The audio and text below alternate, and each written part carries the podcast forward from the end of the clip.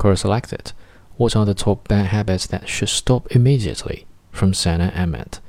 First, stop feeling sorry or victimizing yourself. Apply this Chinese proverb whenever you feel beaten down and sad for your plight. Fall down seven times, get up eight.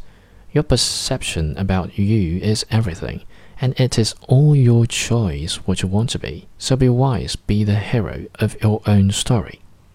Second, don't immediately react to anger. Give yourself a fair amount of time to think about the state of mind of the other person. Immediate reaction can severely affect relationships. Anger, after all, is bad for yourself too. Third, don't ignore your instincts. Uncomfortable, illogical, not making sense situation equals out, universally applicable. Fourth, do not stop having faith in yourself. As Charles Bukowski said, if you have the ability to love, then love yourself first.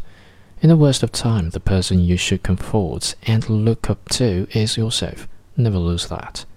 Fifth, do not withstand any sort of abuse from anyone, even from someone you love the most.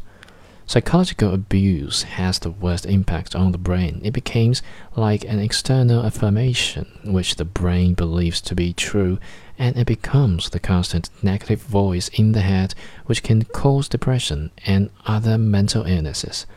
Mental health is equally important as physical health.